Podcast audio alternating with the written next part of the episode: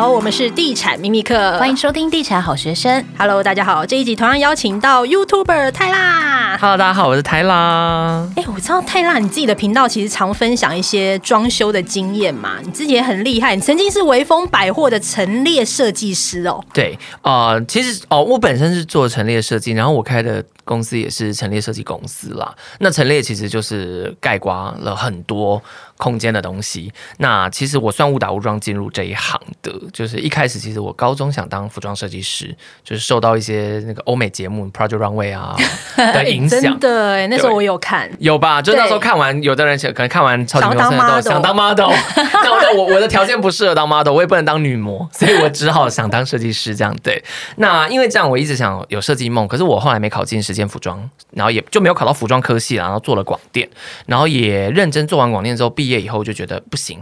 我还是有这个梦想，所以我就跑去服装公司面试。对，那那时候面试的时候，因为没有相关经验，所以我不能做设计师。但我的老板那时候就跟我说：“你要不要试看看陈列？”所以我是那时候认识陈列的。那认识陈列的时候，当然一开始是做服装品牌橱窗的陈列，然后后来离开那间公司的时候，是微风刚好那时候要开一间新的百货公司，就微风信义 A 三。那那时候就他们招募新的陈列的时候，我刚好在那个时间进去，所以我的装修经验其实也是误打误撞，因为一般的百货陈列人员是不会碰到装修，可是因为我要负责开一个新的百货公司，所以碰到了这件事，所以那时候累积了装修经验。那反正就是这一大堆的人生经验加起来，我最后创业，我就直接选择，就认为这个比较算是我的专业，这样对，那就开始做这件事情。然后呃，我自己有租了一间老啊，不是老屋，是废墟，真的废墟，就是不能住人的那种废墟来改造。那这个在我频道其实有分享过，这样子对。那那时候呃。算是我的第一个装修的那个经验，可是事实上，因为我不是室内设计师，很多人都误以为我是室内设计师。没有，其实我都是有跟室内设计师合作的，因为毕竟我们是没有执照的，我们是不能做这件事情的。对，所以而且我也觉得能力没有办法做这件事，所以我一直以来都是有跟室内设计师合作的。那那个房子也不例外，这样，只是说因为这样，我这中间累积了很多装修的美感。嗯，对。其实我觉得你对那个居家的设计真的是很有想法。那你可以跟大家分享一下，就是你家现在的风格是怎样？那当初你的预算又是怎么去抓的？哦，我这样，我我我我我平常很喜欢看那个 Pinterest，不知道大家有没有下载过这个 app？它就是、哦、我有我有，对吧？应该里面很多很多，就你只要输入跟房子有关啊，它其实什么都有啦。哈，你要追星里面也有，但反正呢，就是我很常看房子的东西，所以我很常在看别人的风格，然后我也很爱看什么日本那种什么居家住宅改造啊，或 Netflix 也有这类的节目，我很爱看人家怎么改造自己的房子，所以久了之后，我就会知道说风格是怎么一回事，或是。改造是怎么一回事？这样，那呃，我自己想要的风格其实一直都在变。我现在住的就是我刚刚说的那个我自己装修的房子，其实那个有一点疯。对，在这边其实也算是可以给大家一个帮大家先测试过啦。那个房子很奇幻，因为其实是租的，我只打十年约，所以反正房子不是我的，所以我做了很多实验性的事情，就是呃，我幻想，因为刚从纽约回来，那时候刚从纽约回来，我幻想这是一个在纽约的房子。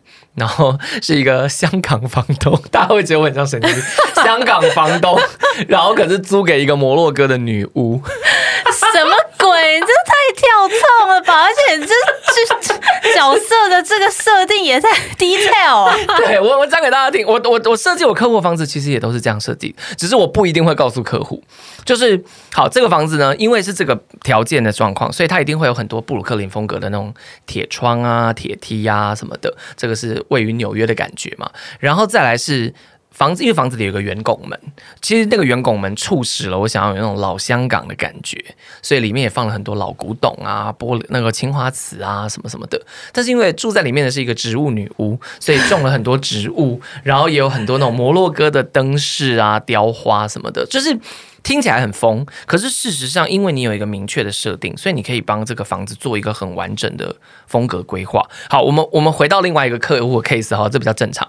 例如，我有一次帮一个牙医诊所设计，那我设计的时候呢，我给他的设定，因为那个老那个牙医太太给我的感觉，她就是一个贵妇，然后有一点公主梦，她其实从小一个公主梦，可她又是一个很务实的人，所以我就觉得好，那我要给她一个很务实的颜色，我给她绿色，可是绿色太死板，我就给她蓝绿色，就是一个比较沉稳、实际的颜色。可是她有公主梦，所以我给了她一片花的壁纸，这样子，就是你懂吗？就是呃，这是我自己在设计的时候会有的想法。那你们也可以想象说。你想要一个什么样的房子，你不如给他一个故事。当你不知道你的壁纸要什么颜色，你的沙发要什么形式的时候，其实有这样子的幻想是可以帮助你找到整个家的风格。对，当你今天看着这个洗手台的时候，你想说哇，我不知道我要选哪个洗手台，那你就想象好，我设定的那个房子里面洗手台应该会怎么样，答案就会自己浮现。那预算的部分你会怎么去抓它呢？打开你的户头，有多少钱做多少事就对了。对啊，这是一个很实际的事情。你怎么可能我我户头三十万，我要做一个八十万的设计，疯了吗？那剩下五十万谁给你啊？金主爸爸吗？非常务实。先打开户头啦，然后好，假设很失望的你只有二十万的预算可以装潢你的家也没关系，你可以先做一些基本装修，就是把天地壁处理好。油漆的颜色上好，假设你可能喜欢奶茶色，好，那就上个奶茶色的墙壁，因为那个不贵嘛。地板就铺你喜欢的木地板，好，预算可能已经先用掉十万了。OK，但接下来你只剩十万，好少 哦。You know，真的有我遇过十万块的客户，真的，他告诉我他只有十万块，最后你只能全部给他一些便宜的东西，但是效果有出来，因为他想要效果，因为他想要拍照，就是他是比较是网红客人这样，对，所以嗯，每个人需求不一样，但是我觉得至少。一定要用装修的天地币什么这些东西，你先处理完，要先处理这些，你才知道你剩下多少预算可以做家具啊、家饰的规划。而且家具家饰是可以，反正你的薪水会增加嘛，你的收入会增加，你的存款会增加。那你现在可以先买百分之六十嘛，剩下百分之四十你慢慢一年一年的加上去，其实。也可以，对，我蛮认同的。我觉得家其实不用一次到位，你可以随着你的生活的形态跟你喜欢的风格去慢慢的改造。那你在装潢的过程中遇到什么样困难的问题点，或者是比较难忘的经验吗？哇，精彩了！我跟你说，精彩了！我在装修那栋老屋的时候，我真的是所有东西全部重来，连化粪池都重做，因为那个房子真的已经破到连化粪池都坏掉了，所以真的什么都重弄啊，然后格局什么都，它优点是全部都是我自己规划出来的格局，这样。那到做完之后，有一天我就跟水电在那个对东西的时候，我就打开那个厨房的水，我说：“哎，怎么转到另外一边就没有水了？”这样，他说：“哦，因为没有装热水。”啊，说厨房没有装热水，那我以后要怎么洗碗？他说啊，你又没有说要装热水。我说 Excuse me，厨房有冷热水，这不是常识吗？你做一个水电，你第一天做水电吗？我看现在放眼全台中，大概只有我们家的厨房没有热水。但那个，但但没办法，What's done is done，就是就是木已成舟。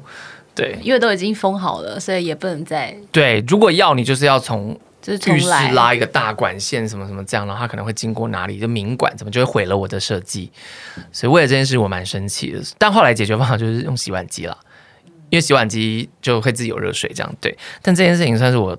水电最让我生气的其中很多事啊，什么要装一些灯什么，他们也因为我自己买了一些灯，因为毕竟他们无法帮我找到摩洛哥风格的灯嘛，所以我自己进了摩洛哥风格的灯，然后他们不会装，不会装就怪说这个东西很烂什么什么的。我跟老公最后上 YouTube 爬文如何装灯，然后我们自己在那边研究摸索，哎，装好了，居然好了。对啊，我就想说，Hello，你是水电还是我的水电？然后 就我也真的是蛮火大的。然后还有一个很好笑，因为那时候为了省钱，可是瓷砖就我们家要贴大量的那种纽约风格巧克力砖。那巧克力砖其实报价来的时候，我是有吓到，到吗？多少？具体忘记，但是反正我后来上淘宝找，价差了快十倍。嗯，就是如果我淘宝买一片十块的话，台湾就是一那个一百块。所以你后来自己从淘宝买？没错，我从淘宝买，但是呢，我才发现原来进口这种物料型的，就是这种装潢材料什么的。它法规限制是非常严格的，尤其是针对从中国出产的的这种材料，就是不是你想进就可以进，所以你要找报关行，你要什么什么，你要申请，然后你要确定证明百分之百自用，而不是用在，所以我可以用在我家，我不可以用在客户家。对，那反正那次的经验也搞死我了，就是真的买到很便宜的瓷砖，但是进来之后海关那边卡了很久，报关行就告诉你说，哦，你这个很麻烦哦，什么什么什么，他就直接说你这个我得要算比现在我报的价钱更贵。的价钱，我才愿意帮你处理这件事，否则你就叫那个瓷砖退回。但反正反正就是你要多花钱就对了啦，因为因为他们会觉得这是棘手案件。Oh. 对对对，他们对于棘手案件，因为其实确实海关那边非常的复杂，不是说所有东西来都是按照程序就可以报完的。嗯，即便你完全合法，可是因为有些东西的举证很难，所以报关行他可能真的也要收更多的钱，才有办法处理你这么棘手案子。就像律师如果打到比较复杂的官司，会收比较贵啦。对，但反正他没有，他没有这样使眼色，像菲律宾的海关会这样使眼色叫你塞。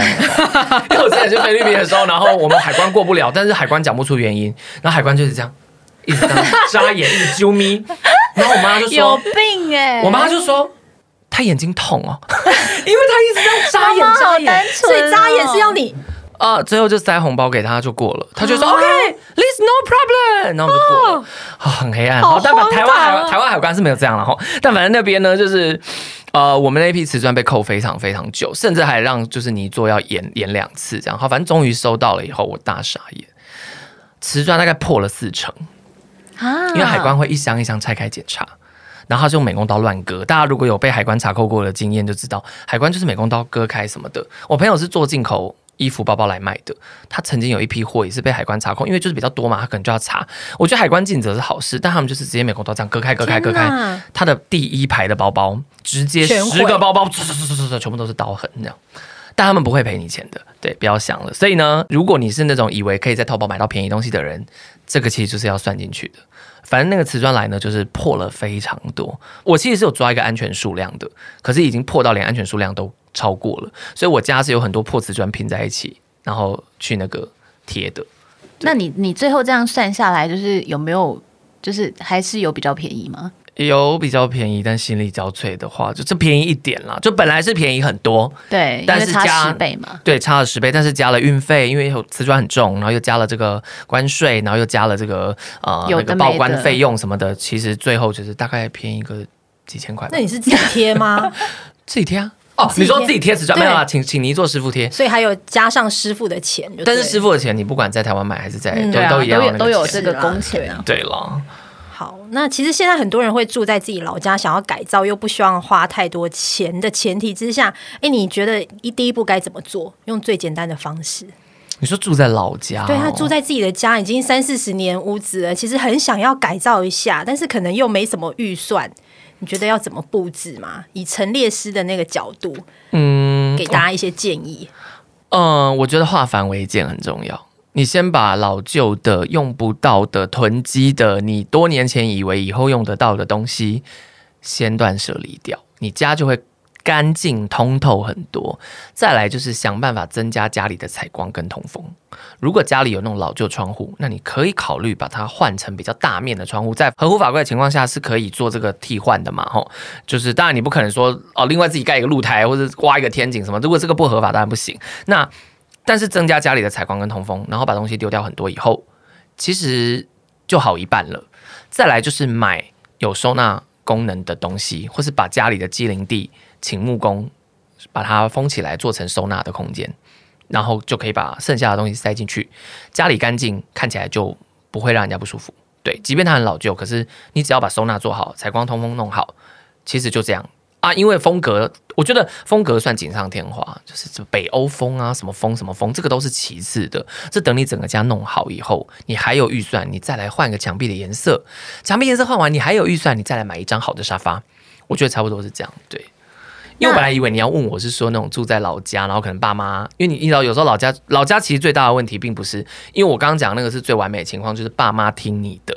因为像我妹房间，我有帮她做改造，我爸居然给我丢出一个名言呢。我爸就说：“哦，你们要改造我的家，你们也要跟我讲一声吧。”我的家，Yes。我爸讲了这个话之后，我妹整个大爆炸。我妹就说：“那是我的房间呢。”然后我爸就说：“啊，不是吗？我好歹也是一家之主啊。”我说：“你就是这个观念，小孩子才都想要离开你。”我说：“你不可以有这样的观念，这样谁想跟你住在一起啊？你这样太霸道了。”对，因为像我就是不不住在我们家嘛。对，所以啊、呃，如果是遇到这个情况呢？